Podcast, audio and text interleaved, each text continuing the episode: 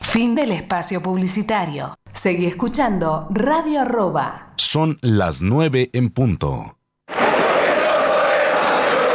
Compartimos la misma sangre, gritamos hasta las lágrimas los mismos goles, sufrimos las mismas derrotas, heredamos la misma historia.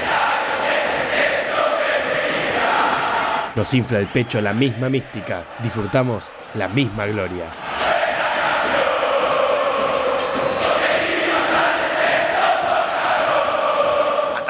Bello, Pepe y el Loco Islas. Defendemos con Pipo, Hugo y el Gaby. Metemos con el Pato, el Chivo y Enzo. Gambeteamos con De la Mata, Bernao y Gustavi. Asistimos con el Bocha, el Burru y el Dani. La embocamos con Seoane, Sastre, Erico y el Kun.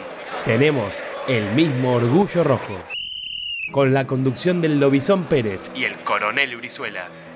La producción del Loco César Cáceres y la participación especial de Raquel Fernández.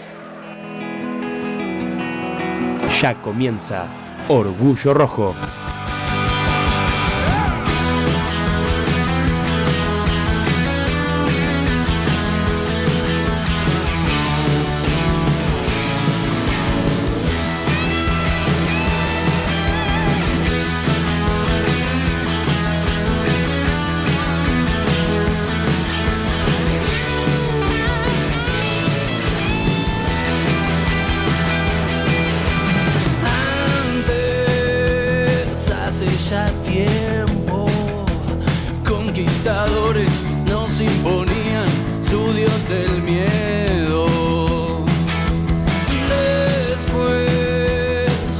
Después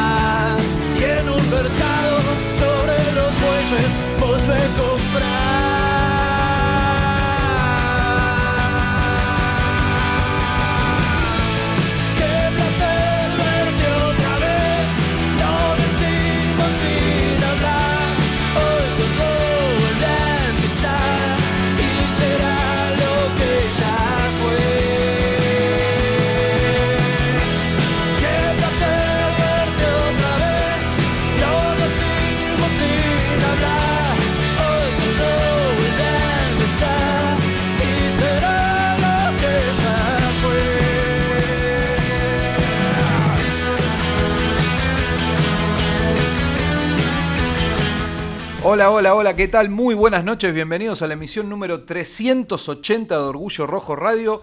En la próxima hora vamos a estar hablando, como siempre, de todo lo que pasa en el mundo independiente. Un mundo independiente que está pata para arriba, obviamente.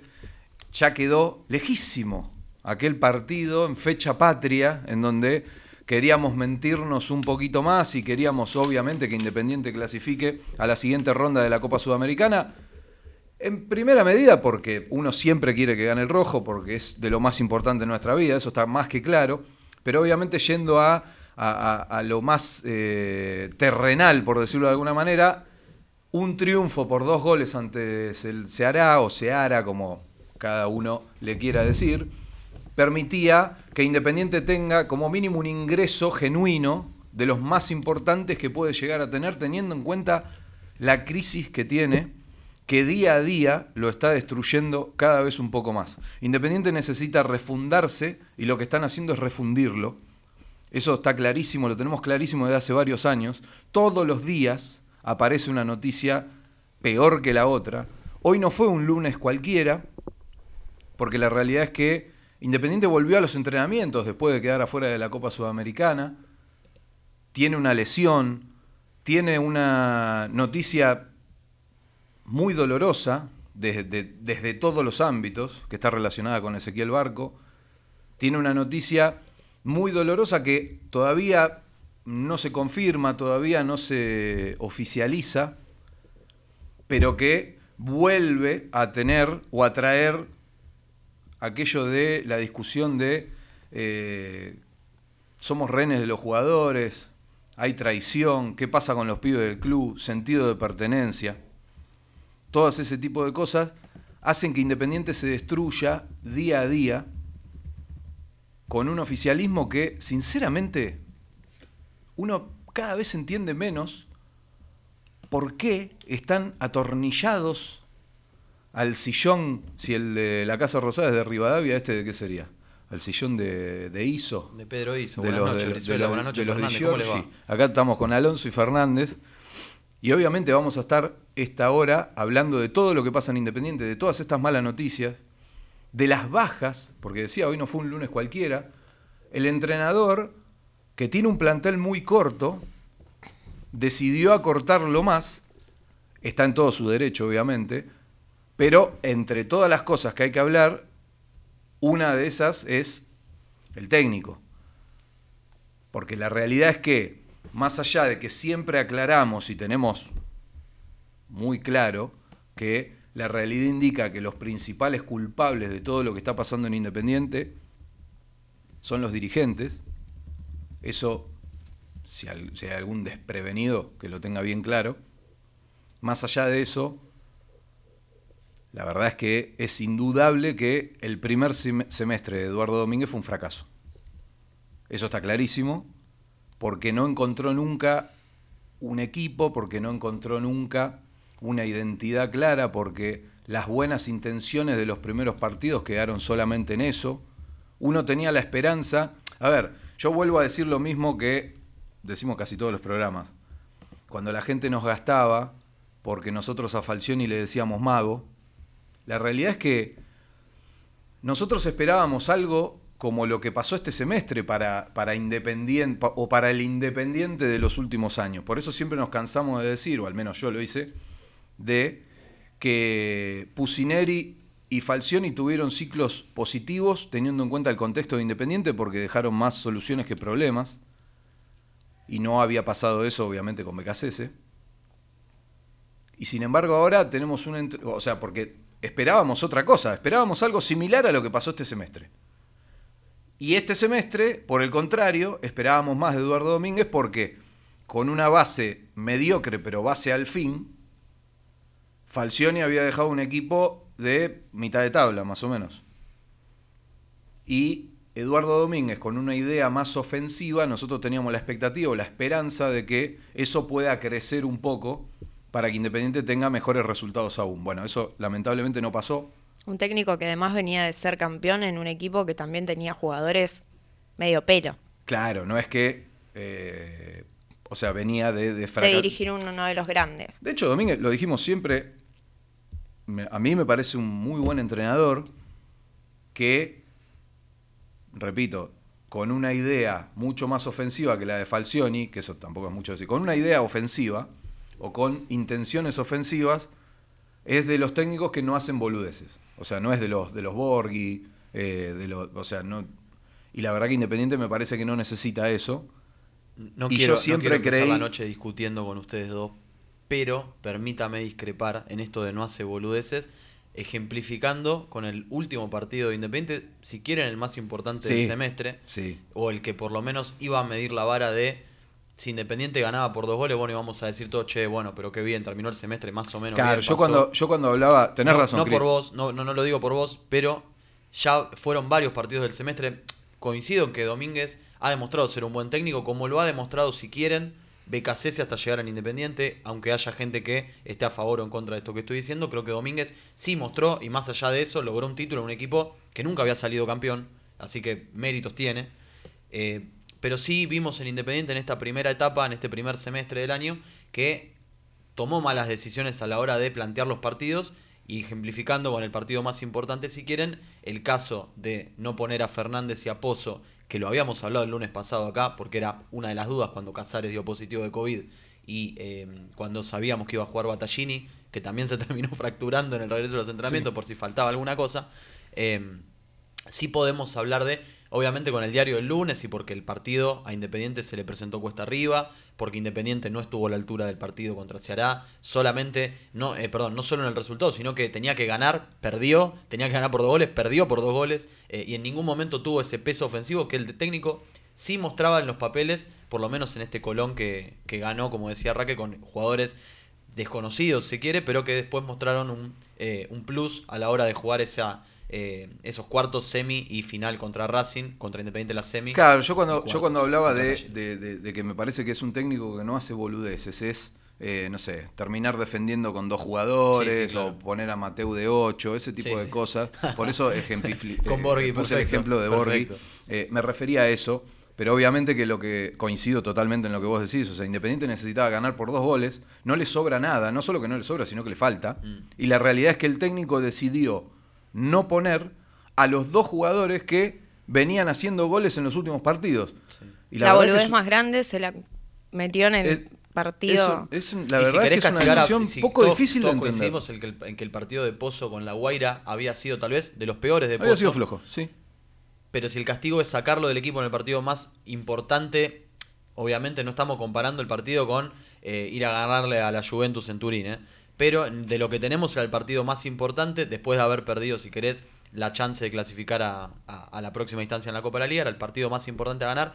Si el castigo es dejarlo afuera al pibe, que realmente venía siendo eh, de los juveniles, tal vez con Soñora, el que más le aportaba al equipo, parece un castigo bastante fuerte, que le termina eh, saliendo el tiro por la culata al técnico, porque Battaglini no es que le aportó demasiado, eh, de hecho termina sacándolo en el primer tiempo. Entra Fernández, Fernández demostró que estaba para ser titular sin hacer Venía demasiado. demostrando. Venía demostrando en los últimos partidos con goles y con asistencias. Había tenido un semestre flojísimo, lo fuimos marcando acá. Eh, de hecho, muchos no estábamos de acuerdo con su regreso, pero levantó muchísimo en el fin del, del semestre y hasta fue el mejor jugador de Independiente en el partido, eh, jugando solo 45 minutos y siendo el jugador más peligroso de Independiente en ataque. Hoy queda viejo ya hablar de Ceará porque la verdad que Independiente, esto parece como si fuese mentira. Pasaron nada más que 6, 7 días, ni siquiera todavía. Es que en Independiente pasan tantas cosas malas que te quedan, eh, la- la- la- las malísimas te quedan lejanas eh, y terminan siendo buenas. Y- Sin ir más lejos y sacando lo deportivo, previo al partido también hubo corridas, hubo tiros, hubo represión de la policía, eh, con más de 170 detenidos, digo. Por ejemplo, la gente que ya no puede hacer ni previa en el pato. No, no, en, en- Eh. todos los lugares eh, cercanos al, al estadio. eh, yo creo que también un poco por lo que pasó con el tema de, la- de las internas de la Barra Brava y esto que decía Raque de, de los disparos antes del partido, bien temprano, generó que haya muchísima policía antes y después del partido. No sé si fueron a la cancha, si vieron la cantidad de policía que había en Alcina. Hay mucho miedo en la gente, se percibe eso.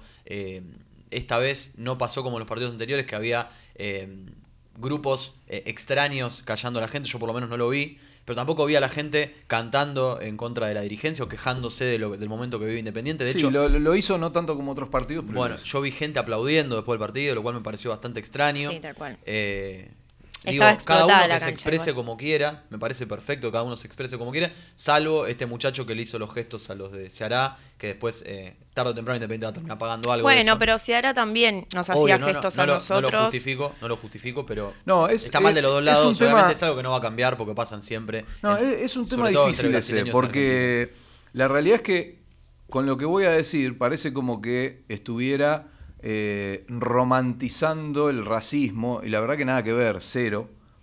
Eh, condeno totalmente cualquier acto de racismo, y claramente el del muchacho ese lo fue. Ahora, me parece que tenemos que establecer límites y mencionar absolutamente todo lo que pasa en estos Claro. partidos. Porque yo a, a lo que voy es que lo de este pibe, que fue una imbecilidad, está Sí. clarísimo, fue, creo, que lo único. Yo de hecho no vi absolutamente ningún gesto y me preocupé en tratar de prestar atención si lo sabía. ¿Por qué? Justamente por lo que voy a decir ahora. Yo creo que hay una exageración de parte de los brasileros con este tema, porque, insisto, condeno el racismo, todos los actos de racismo son condenables, están mal, está clarísimo eso. Ahora, sabemos los que vamos a la cancha perfectamente que los brasileros creen que pueden hacernos cualquier cosa y están incitando todo el tiempo a que pase esto y cuando hay un boludo que cae, como este pibe, lo filman y se ponen a llorar un mes. A mí lo que me pareció a mí, raro. di- di- o sea, así como condenamos lo de este pibe, digamos que están mal que ellos estén en pelotas en la tribuna, que te ¿Cómo rompan, que te rompan billetes. O sea, que, que más allá del chiste que te, a mí me parece muy bueno el chiste, eh, que te rompan billete como hicieron en el Monumental, pesos argentinos, Sí, sí. también es un acto de racismo. Sí, claro. Después, a vos te puede doler más o menos, o podés estar llorando una semana como hacen ellos, o podés, podés cagarte no- de no risa y sé si mirá es- qué boludo el chiste pavo No que sé si es hicieron. racismo en sí, pero sí una falta de, de respeto, eh, falta moral más que nada. A mí me pareció raro en, en el entretiempo cuando la voz del estadio pidió que no se hagan cantos racistas. eh, y hasta el momento no se había. Va, yo por lo menos no había escuchado, No, quizás eso, percibido quizás eso que se responda haya a un, dicho. a un pedido de Comebol, no sé, pero no, no, no, yo no, eh, de hecho presté de hecho, atención. y hasta la voz del estadio hablaba cancha. en portugués. Sí.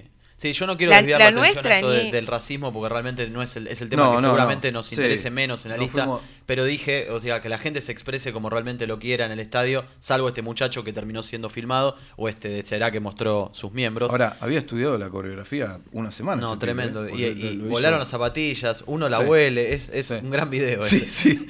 Eh, pero en otras noticias, eh, como decía bien Javi hoy, el regreso de Independiente a los entrenamientos, cuando Independiente ya en seis días, eh, perdón, ni siquiera en cinco días, Sí. tiene vuelta a la actividad, arranca el torneo con un clásico, algo que Es tremendo que. no se, no se Que no recordaba sabes quién ya, está ¿no? peor. Es tremendo que tendríamos que decir, bueno, listo, muchachos, olvidemos, ¿no? Tenemos qué una mejor, pretemporada qué mejor buena. que olvidarnos de la eliminación de la Copa Sudamericana y de este semestre que arrancar uno inmediatamente encima con un clásico, con un San Lorenzo que viene de capa caída. eh, y la realidad es que eh, uno no quiere exagerar, pero la sensación es, no queremos juego independiente más. O sea, porque todos los días... vacaciones. Todos los Esto días es un video viral, un esto es un video viral en las redes mañana. Claro, o sea, eh, eh, da, la, da la impresión de que uno no quiere que Independiente juegue más. O sea, repito lo que decía antes. Hay que refundarlo, lo están refundiendo. Uno tiene la sensación de que, porque aparte, claramente los culpables de todo no están adentro del campo, no es Eduardo Domínguez, no es este plantel, sino y que no son nos los olvidemos dirigentes. que a Eduardo Domínguez le vendieron jugadores en pleno en plena competencia. No, es que, pero es una consecuencia de todo lo que pasa. Independiente está empeorando semestre a semestre. Falcioni no tenía nada, lo dijimos mil veces. Falcioni no tenía nada. Y vendieron a los tres mejores jugadores. Acá me escribe Y, Hernán de y las acá le dijeron, y acá le dijeron Domínguez, eh, alguien- arreglate. Alguien que le avisa a Brizuela que vendieron a Bustos, Velasco y Silvio Romero, los tres jugadores que mandabas vos. Ah, bueno, bueno, lo que estoy Hernán de- diciendo, claro, de sí, sí, sí. Obviamente que eso hay que tenerlo en cuenta. Y ahora uno tiene la sensación de que, lamentablemente, va a pasar lo mismo. Pensar que, como dicen algunos, que Aliendro está arreglado, realmente, no sé si es utópico, porque yo la verdad que no hablé con Aliendro. Imagino que la esperanza está basada en que el entrenador lo tuvo, que lo quiere y que debe haber hablado con él. Quizá el jugador le, le dio el ok. Ahora, lo que puede pasar de acá a un mes. Domingo Blanco también nos Aliendro- había dado el Al- ok. Claro, Aliendro queda, queda libre de acá un mes. O sea, ¿alguien tiene alguna duda de que es muy probable que pase que van a dar como que está todo ok y el primero de julio van a decir, uh, Aliendro justo arregló con Boca o se va afuera? Seguro. A ver, es lo que nos viene pasando hace años. Eh, tener la confianza de que Independiente se va a reforzar de buena manera, uno puede llegar a decir, bueno, a ver, con jugadores libres, un poquito de ingenio, por tirar nombres así al, al voleo, decir, no sé, Gabriel Roja, Di Plácido, el Puma Gigliotti eh, y Marcone. Y, y Siempre de los repente mismos tenés un buen equipo. Pero no va a pasar. No, o no. sea, o- me encantaría decirle a la gente, Independiente ya tiene abrochado a estos tres. Pero tiene al secretario general pelotudeando en Europa.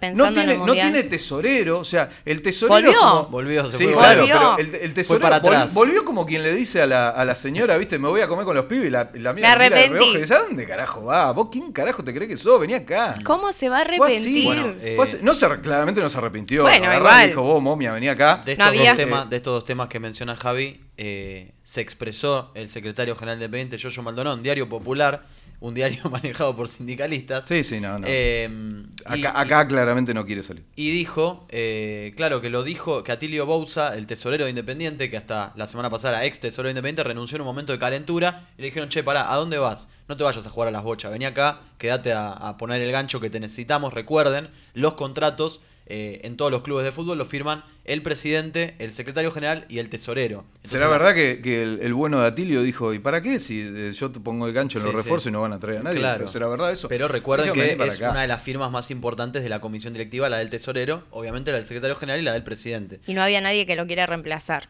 Claro, tal cual. Y en otras Igual noticias, yo dijo que para los refuerzos estaba hablando eh, Hugo con Eduardo Rolfi Domínguez. Palazzo. Yo creo que Hugo no debe tener el teléfono de Eduardo Domínguez. No debe, bueno, debe pensar que el técnico que- es Holland todavía, Hugo. Pero, mm, como decíamos... Hasta eh, hace poco no sabía el nombre en los medios.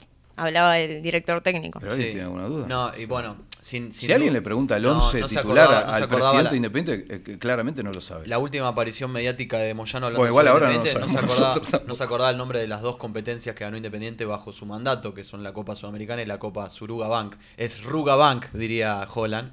Eh, otra de las cosas que dijo Maldonado en esta nota que dio en Diario Popular es que lo están matando por haberse ido a acompañar a la selección argentina a Londres. eh, pero son unos días y nada más. Es una declaración que obviamente suma un montón para que la gente siga eh, queriéndolo, ¿no? Sí, sí, son unos días nada más.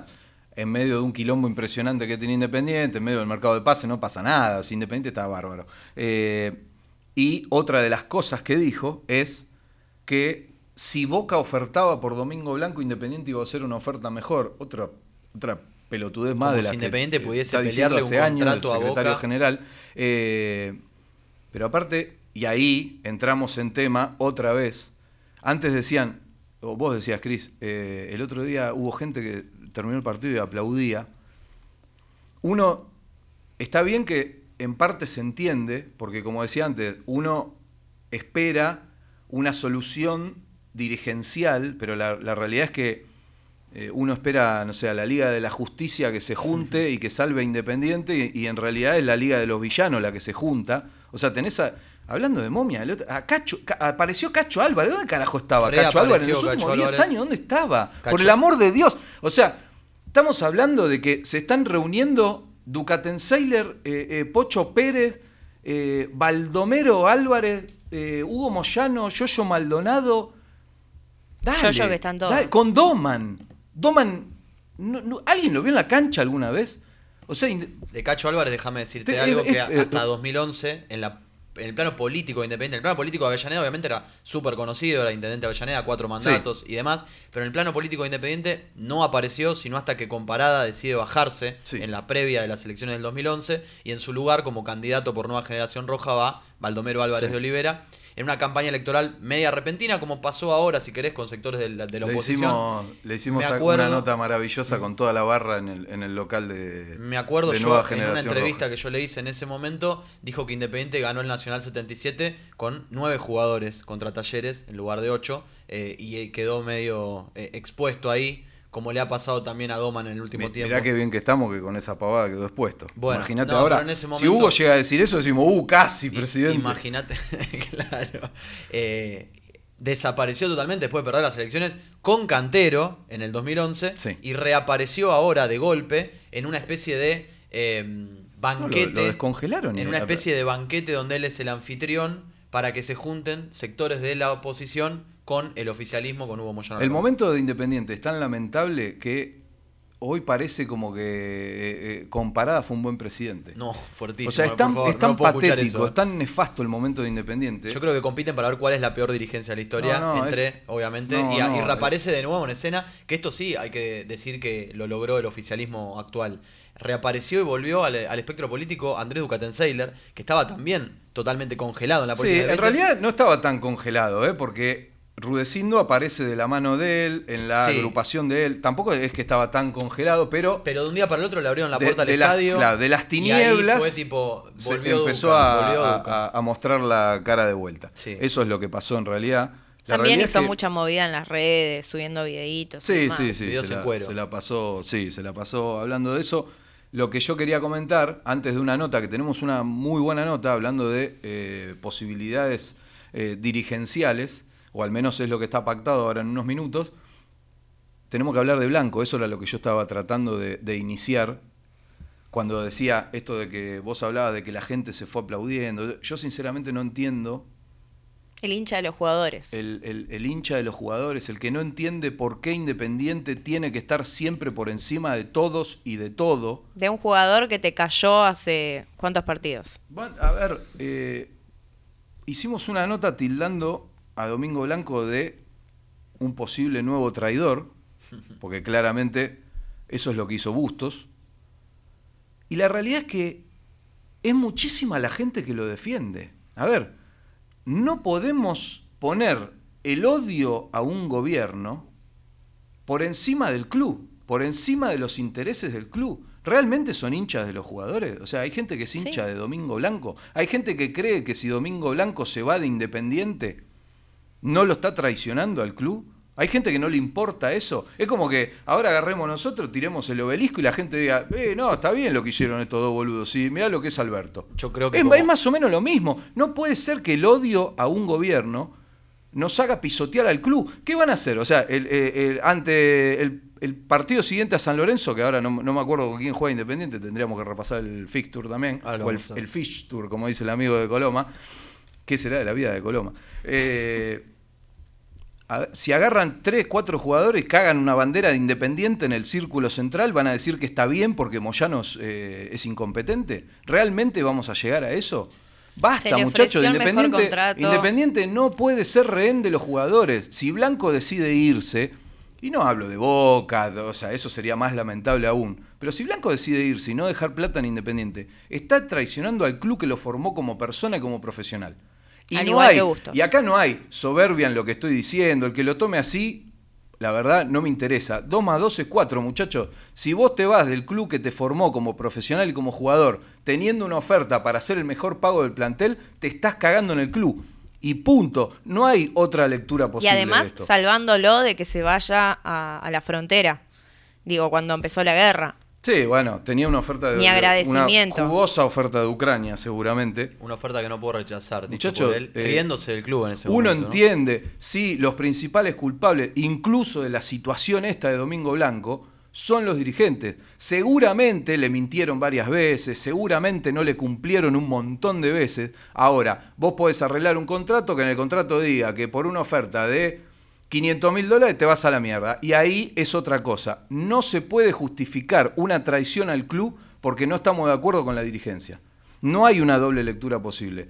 Domingo Blanco está traicionando al club si se confirma lo que eh, Edul anticipó. Que Edul, repito siempre, me parece de lo mejor, eh, de los mejores periodistas. Eh, me, gusta que cubra Independiente porque Está no, en el no, club. Está en el club, no vende humo, no, no, no. eh, o sea, labura, me parece perfectamente.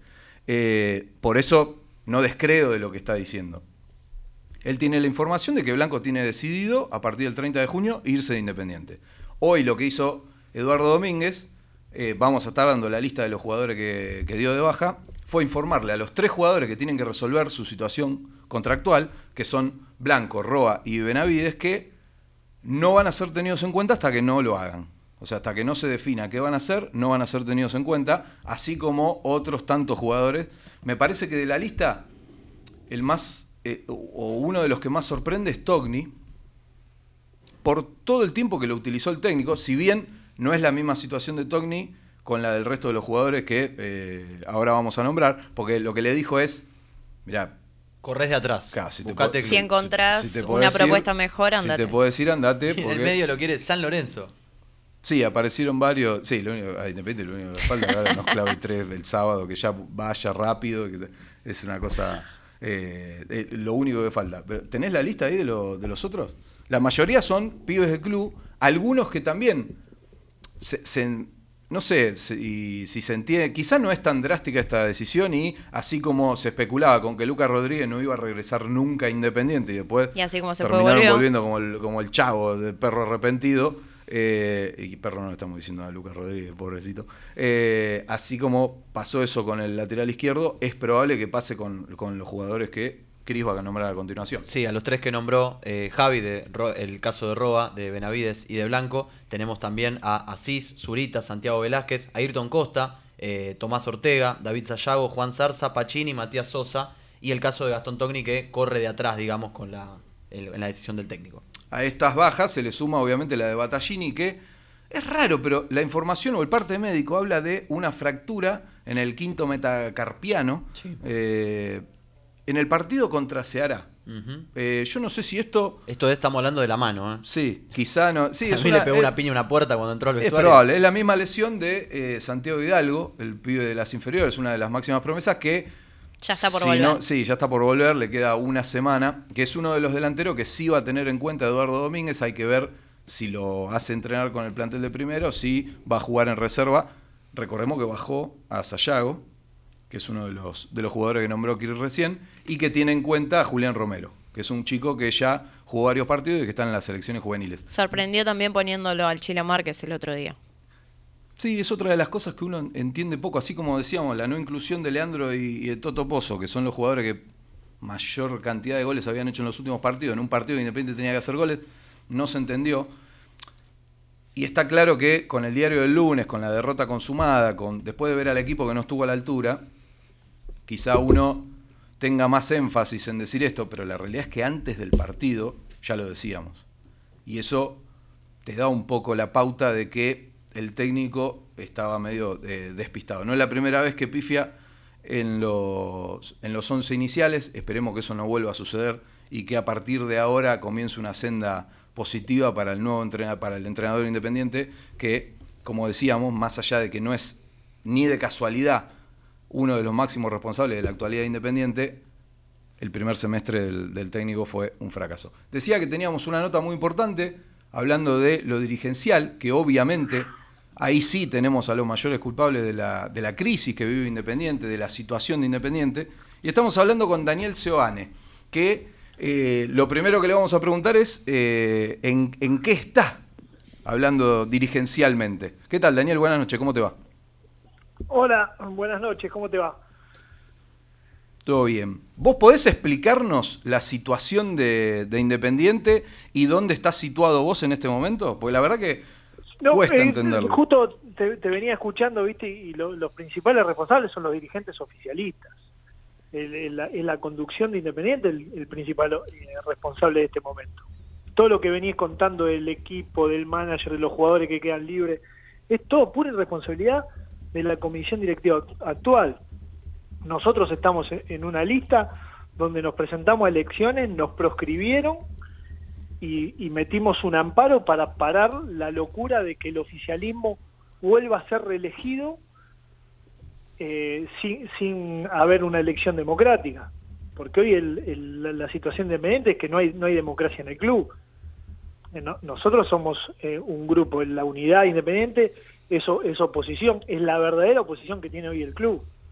Y somos los que estamos parados de este lado diciendo como todo el socio queremos elecciones y queremos que, esto cambie. Y para que esto cambie los responsables de este momento independiente porque no nos olvidemos que estamos eh, con creo el, uno de los peores equipos de la historia independiente por la calidad de jugadores por todos jugadores jóvenes sin experiencia eh, el, proceso es, es muy difícil. Y, y la verdad que bastante preocupado con el tema de del promedio, porque hoy, hoy, hoy por hoy eh, nos va a complicar el tema del descenso. Yo coincido en, en, algunos aspectos. Claramente, los máximos responsables de esto son los actuales dirigentes o los dirigentes oficialistas.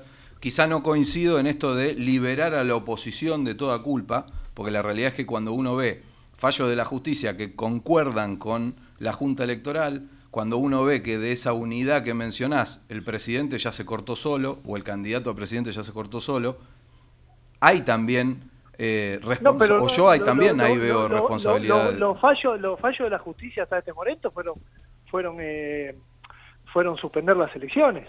Es decir, es el único fallo de la justicia que hay. No hay otro fallo. Imagínate, imagínate. Porque, le dio lugar al, amparo Ritondo. Yo a lo que voy es que hablan de proscripción. y, es, una proscripción porque lo que lo único que te pide el estatuto independiente, porque esto la gente no lo sabe. Escuchamos a, los que tienen el, no por ustedes, sino a los, a los dirigentes oficialistas que tienen el micrófono y dicen, no, tenían todo mal los papeles. Vos imaginate esta situación. El estatuto independiente dice que para presentarte en una, en una elección tenés que tener una agrupación que esté eh, radicada en persona jurídica de La Plata y que tenga el certificado de vigencia. Es lo único que pide el Estatuto Independiente. Y nosotros esas dos condiciones las presentamos. Y, presentamos, y después te pide por todos los candidatos las diferentes, los diferentes eh, requisitos. Acá no prescribieron a los candidatos, acá prescribieron a la lista. Y la lista nosotros la presentamos como marca el estatuto. Y de tal forma es así que un juez cuando nadie, nadie nos, nos aceptaba los amparos, nos acepta el amparo porque veía la locura que era esto. Entonces nos hacen el amparo y paran la elección. Hoy imagínate eh, pararle una elección a uno de los dirigentes sindicales más grandes del país. Es decir, si no tendríamos algo de razón, algo de razón, ¿eh? no, que sabemos que tenemos toda la razón, esto no lo hubiesen hecho. No, no hubiese pasado, nunca hubiese pasado. Entonces, ¿qué, qué hubiese pasado con el oficialismo? El oficialismo hoy parado como estamos, siguiendo manejándolo así, una persona del club, cuando tenemos arrancando el campeonato el sábado, se va, se va a ver la, la selección a Inglaterra, eh, nosotros vemos, eh, eh, hoy dirían, no, nosotros fuimos elegidos por la gente. A nosotros nos eligió, no, no, la gente no. Nosotros, la encuesta, la unidad independiente, sacaba el 80 al 85% de los votos de, de la- de las encuestas, era avasallante. Por eso nos proscribieron. bueno. eh, Entonces nosotros entonces- no somos responsables de esto. Acá el único responsable es el oficialismo, que no hay elecciones libres. Uno tiene que entender entonces que si califican de proscripción y de locura la decisión de la Junta Electoral, tiene que la justicia tiene que fallar a favor de ustedes. Eso es lo que vos considerás que va a pasar, porque la verdad que los, los indicios no no eh, no, No van sé, a no sé favor de que- eso. Yo la lo- verdad que, lo que- del lo tecnicismo falle no entiendo, no soy abogado, pero con toda la gente que hablé no no es lo que no, no es lo que me dice. Yo no, no, yo tampoco soy abogado y acá el tecnicismo es la- el estatuto independiente dice una cosa y uno presenta esa cosa. Sí, ese es el único tecnicismo que hay. Nosotros presentamos lo que pide el estatuto independiente. Acá la Junta ele- Electoral es todo oficialista. Imagínate que los libros de la agrupación independiente se denunciaron como robaron y se, y se presentaron los mismos libros. Eh, nosotros estuvimos todo el día en la puerta de la sede en- a ver cómo presentaba la otra agrupación o las otras agrupaciones, cómo se presentaban. Nunca presentaron, nunca presentaron lista. Y nosotros presentamos la lista a las 12 menos 10 de la noche que cerraba esa lista, nunca presentaron y apareció otra lista que fue la de Rudecindo. Entonces, eh, y con una junta electoral totalmente oficialisma, oficialista fue, eh, fue lo que pasó. La no Junta hay- Electoral es totalmente oficialista, pero no por un capricho oficialista, sino porque cinco de los seis ya tenían que ser oficialistas y el otro, eh, ahí hubo claramente un arreglo y, Sí, durmieron, como se dice en el barrio.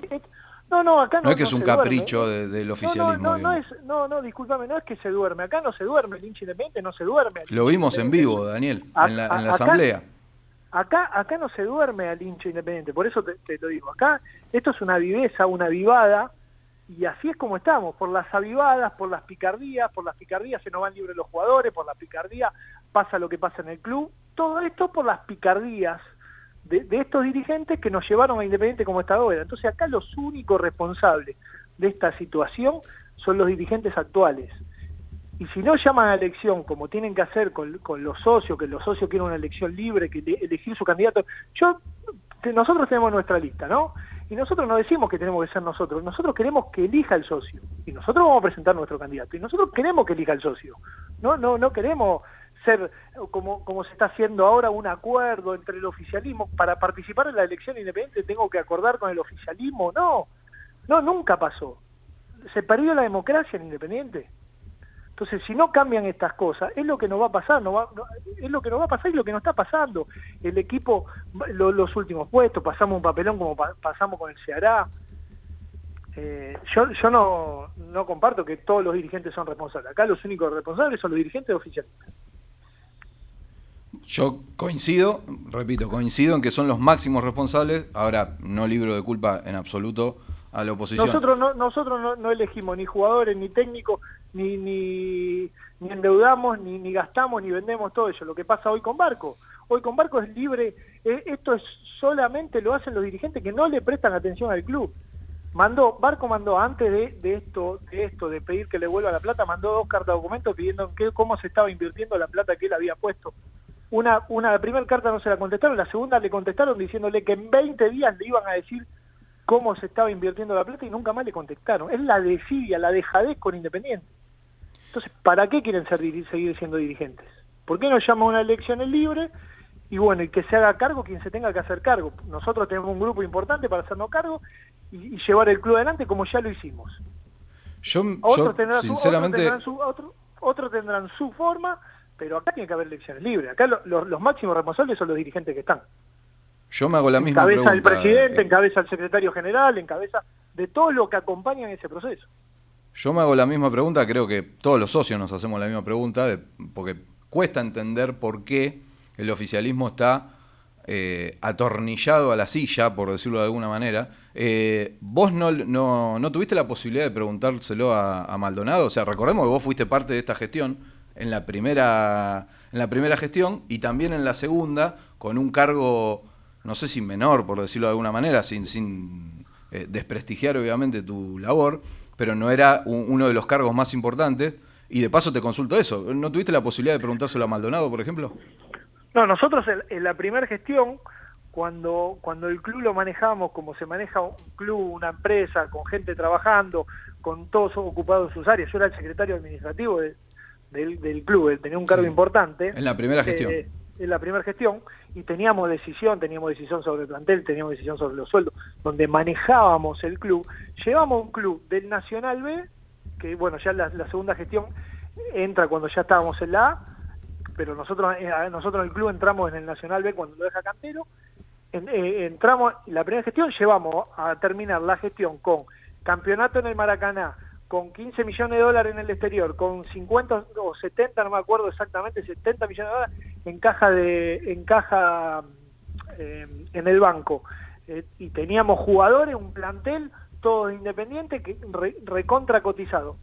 Y la segunda gestión, cuando lo empiezan a manejar, que el secretario, el tesorero, eh, una, persona de nuestro grupo, se renuncia al ver todas las cosas que pasaban y nosotros a tener cargo que no teníamos eh, ningún tipo de injerencia, es, es como llegaron llegó la, la, la situación que está. Entonces vos me preguntas, ¿para qué se quieren quedar? No lo tengo, no tengo la idea de por qué se quieren quedar.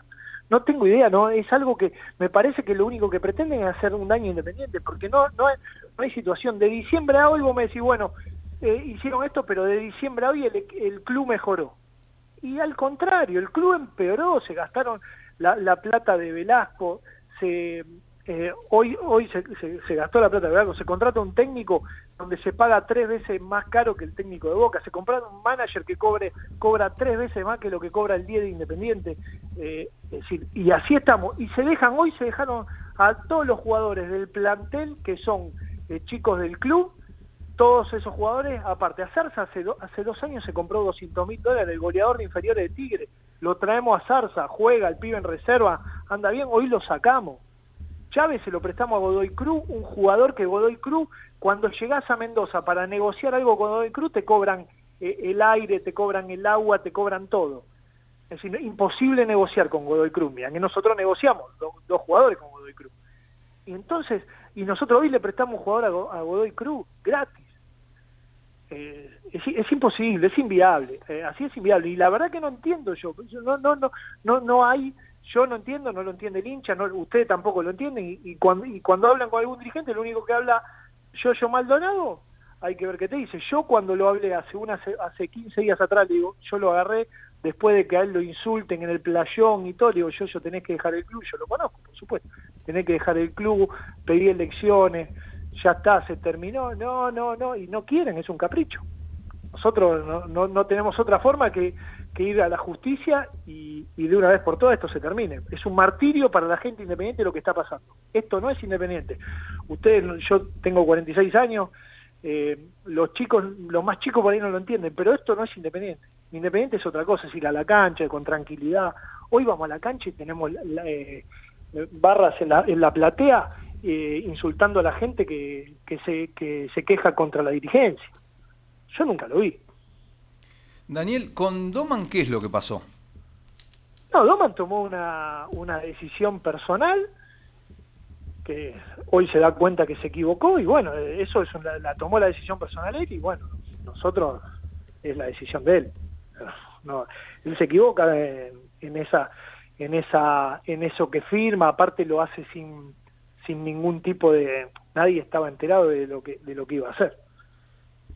O sea, él se cortó solo, por decirlo de alguna manera, con el dueño del sello por el que iba a ir Unidad Independiente. ¿Es, es así? Sí, sí, sí, sí, fue un, eh, a título personal. O sea que está separado de, de la unidad. No, no, hoy, hoy, hoy Unidad Independiente eh, sigue estando, sigue teniendo la, el amparo a través de, de, de- de todo lo que es el conjunto y el amparo sigue trabajando. La verdad que Doman lo que hizo es una, una cuestión personal de él y bueno, hoy se dio cuenta que, que se equivocó. ¿Pero sigue siendo el candidato a presidente de Unidad Independiente o no? Hoy Doman sigue siendo el candidato a presidente, al menos que haya renunciado, sigue siendo el candidato. La lista está presentada y es la lista que va a competir. Pero nosotros creemos que lo mejor para Independiente, dado que el presidente Independiente dijo que no quiere participar más, que ya lo dice, que el secretario general cree que lo mejor, que la lista opositora como la de Rudecindo tiene varios problemas con, con su gente, lo mejor es que haya un proceso electoral nuevo, está viciado esto. Esto está viciado de querer arreglar, de querer eh, arreglar a, lo- a los diferentes candidatos, ¿no? Y en ese, en ese nu- hipotético nuevo proceso electoral, ¿ustedes irían con Doman como candidato de presidente y la nosotros agrupación en de un, Pocho nuevo- Pérez o- nosotros o, en o un, se nosotros podría en un presentar nuevo otra en posibilidad? nosotros, nosotros en un nuevo proceso electoral puede, puede haber otros candidatos para todos para el oficialismo para para la para gente independiente para nosotros para eh, PCR si se quiere presentar puede haber cualquier candidato Hace, corregime si me equivoco, pero ah, eh, más o menos por septiembre, por ahí, un tiempo después de que te alejaste de tu cargo como secretario de Convivencia y Seguridad, eh, se deslizó la posibilidad de que vos seas el candidato a presidente de eh, la agrupación. ¿Por qué esto no- fue así esto o era un rumor simplemente? Y en caso de, ser así, ¿por qué no pasó? ¿Por qué se optó por Doman después? aunque a mí la, la verdad que como yo estaba en el en el cómo se llama como estaba en, en el movimiento y como estaba en la en la unidad uno de los de los que se barajó fui yo otro fue Fabio eh, Fernández eh, se barajaron diferentes candidatos después resultó que, que la que Doman era la mejor propuesta que nosotros teníamos y, fuimos con Doman por supuesto Vos sabés que de todos los que tratamos de, primero como socio, pero después también como periodistas, de in- interiorizarnos acerca de todo lo que es la política de Independiente, notamos que hay un solo nombre que reúne consenso de todos lados. Eh, ese nombre es Fabio Fernández. Entonces, yo me pregunto, primero, ¿por qué es así? ¿Por qué pasa esto? Que, que es una persona tan respetada. Y después de eso te pregunto, ¿por qué no es él el presidente independiente? Eh, oh, ¿Me escuchás ahí? Me Sí, sí, sí. Ah, bueno, no. Lo, lo que yo creo que Fabio es el. Sí, la verdad que Fabio es. Yo te hablo porque aparte yo lo conozco hace mucho tiempo, es un amigo personal. Lo conozco ya hace bastante tiempo. Para mí es por la, por la, la capacidad de él y la forma de ser de él. Es un, un tipo donde reúne reúne todas las características. Uno de los empresarios más exitosos de Avellaneda. eh, conoce muy bien el club. Mirá, en- entre tantos, entre todos los dirigentes que hay en, eh, en el club, pocos somos de Avellaneda. Fabio es uno de los Sí. es de Avellaneda. Vos también. Eh, yo también. Entonces, para mí él es, es la- para mí es la persona idónea. Yo si él es presidente, yo voy en cualquier en cualquier lugar donde él diga. Primero pues es un amigo, lo conozco bien, sé cómo gestiona el club, sé la honestidad de él, eh, entonces por eso. Y la mayoría de la gente que lo conoce sabe lo que es. Y después cuando estuvo en el club ejerciendo un cargo que era el de gerente general en la primera gestión, que, la verdad que no, él no fue dirigente, pero porque no quiso, pero pero después ayudó en el club y, y era y era el que el que manejaba todas las cuentas del club eh, es muy importante Y la otra pregunta era, ¿y por qué no es presidente? y esa no la sé che esa nosotros lo que lo Mirá que se lo preguntamos él- mil veces, ¿eh? pero a nosotros no, no, no no, responde. no, no, no, pero él es un, tiene muchos negocios, tiene, tiene muchas responsabilidades y, y la verdad que, que la familia, yo calculo, la verdad no, no, no lo sé, no lo sé, no- nosotros también. lo- ojalá pu- pudiera ser él porque reúne el consenso de mucha gente. Y la unidad independiente sería mucho más grande con él de presidente. O sea, no, no, no es porque eh, la, la, la condición que pone es que se vaya Maldonado y Maldonado no quiere. No, esa- no, él a, mí, no- él, él a mí, él a mí nu- nunca me lo dijo eso. La verdad, no, nunca lo, nunca lo hablamos de eso. Lo que yo te puedo, te puedo decir que dentro de la unidad independiente, eh, la gente que está en el oficialismo eh, no, no puede estar más. Ya tiene que dar un paso al costado y se tiene que ir. ya lamentablemente tuvieron su, tuvieron su lugar. Y más allá de, o sea, si es por una cuestión de tiempo, Fabio Fernández integra el grupo Champagne, digamos que es el grupo con el que ustedes y eh, Néstor Grindetti, eh, Cristian Ritondo quieren eh, llegar al club. ¿Es así? ¿O, o él No, es- eh. no estaría en ese grupo? ¿no? Eh, No, no, eh, la, la verdad que eh, no- nos pusieron ese apodo, no sé por qué, pero nos pusieron ese apodo. Eh, Fabio es parte de, de- de nuestro grupo, del grupo que nosotros eh, eh, empezamos, porque vos no te olvides que en el 2014, cuando Independiente está en la B, nadie quería agarrar Independiente, todos decían que era eh, eh, estaba listo, eh, todos escapaban. Sí. Y, y- y ese famoso grupo eh, es el que agarra Independiente, ¿no? Y nosotros en el 2014, cuando agarramos el club y lo ascendemos, nosotros podíamos seguir manejando el club así hasta el fin hasta diciembre, eso era en junio, nosotros hasta diciembre teníamos seis meses manejando el club y nosotros lo que dijimos es tiene que haber elecciones, por eso no es de hoy que digo esto. Desde esa época nosotros pregonamos que haya elecciones y el, y el socio nos, nos volvió a elegir, no, nos volvió a elegir y, en ese momento, después de ascender, nosotros fue Moyano de presidente y Moyano trabajó con nosotros. El problema es cuando el club se vuelve presidencialista y lo maneja una persona sola. Ahí es donde, donde existen los problemas y donde es el gran problema de Independiente. Los últimos presidentes que tenemos presidencialistas es lo, es, es lo que le pasa a Independiente. Es el gran problema de Independiente. Vos me- igualmente, como que no me quedó claro, eh, primero, eh, no sé cómo, cómo denominar, se los conoce como el grupo Champagne, quizá Sí, no, suene- no, son te parece, te- si te parece que amigos, suena no, no. despectivo, no, es, no es la intención en absoluto. la verdad que no, sabría cómo... así, ¿viste? Pero- no, no dicen así, no, no, no lo digo porque suena despectivo.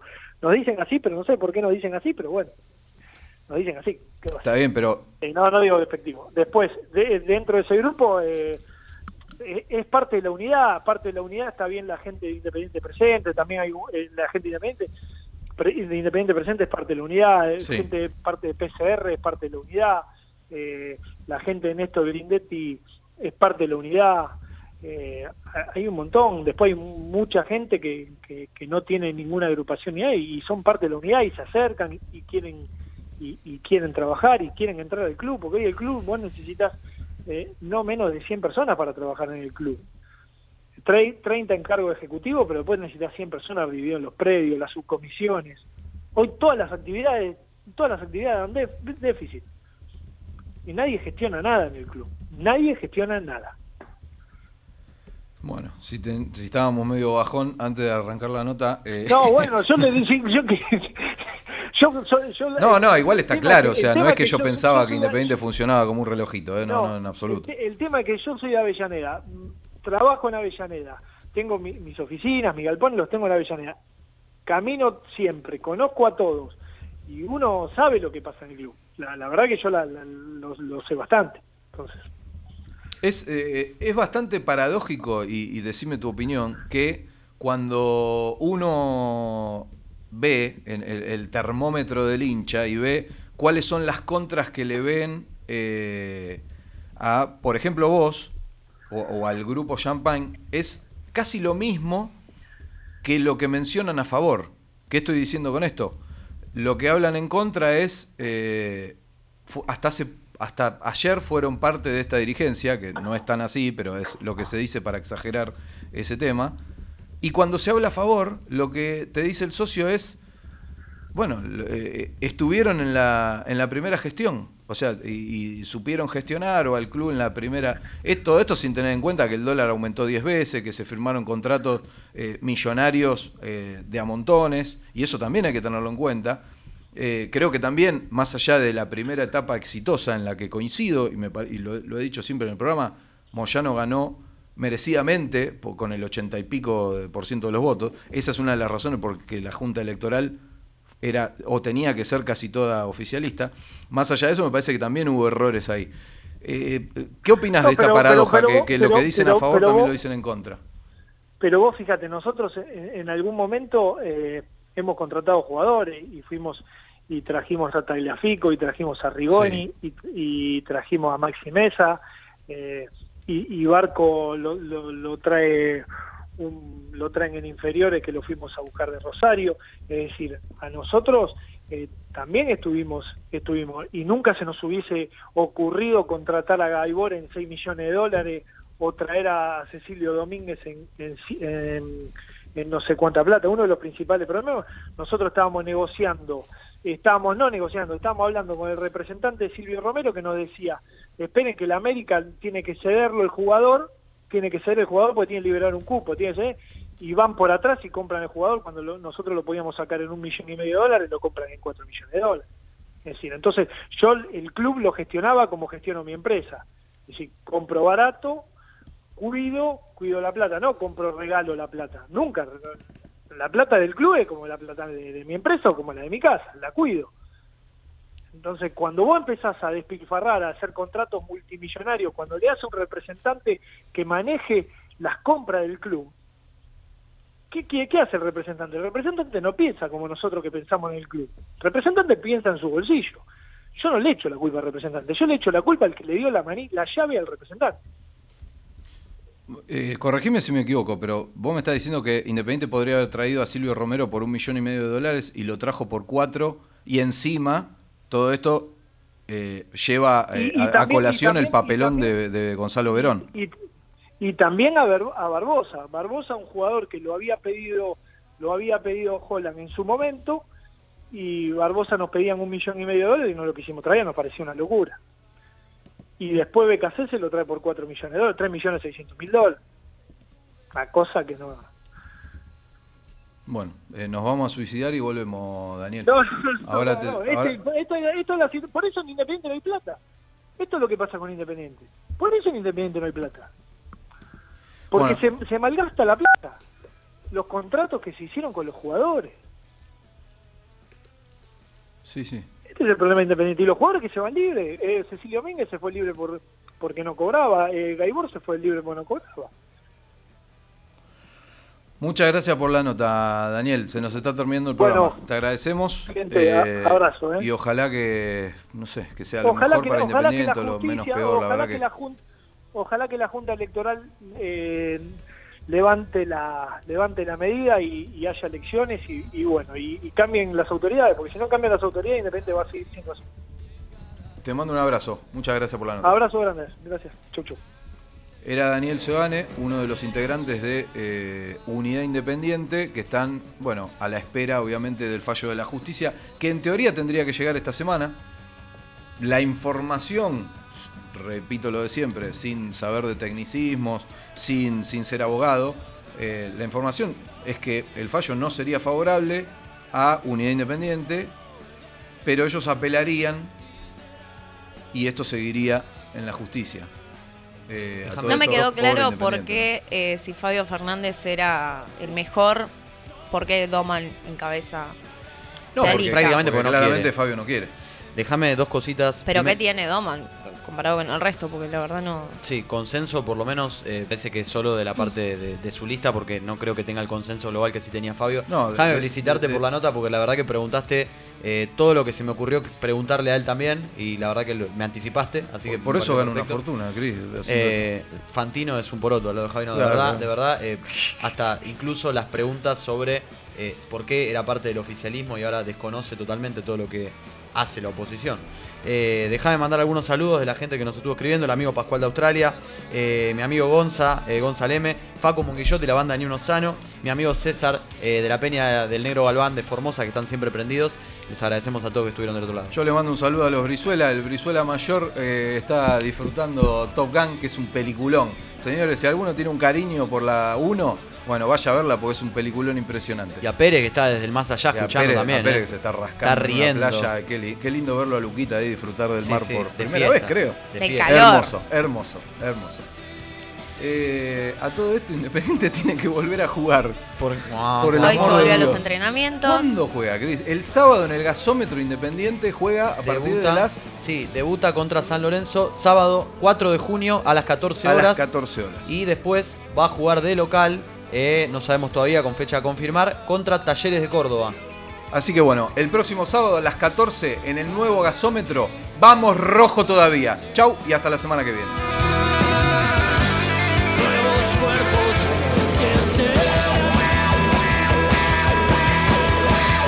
Comienzo del espacio publicitario.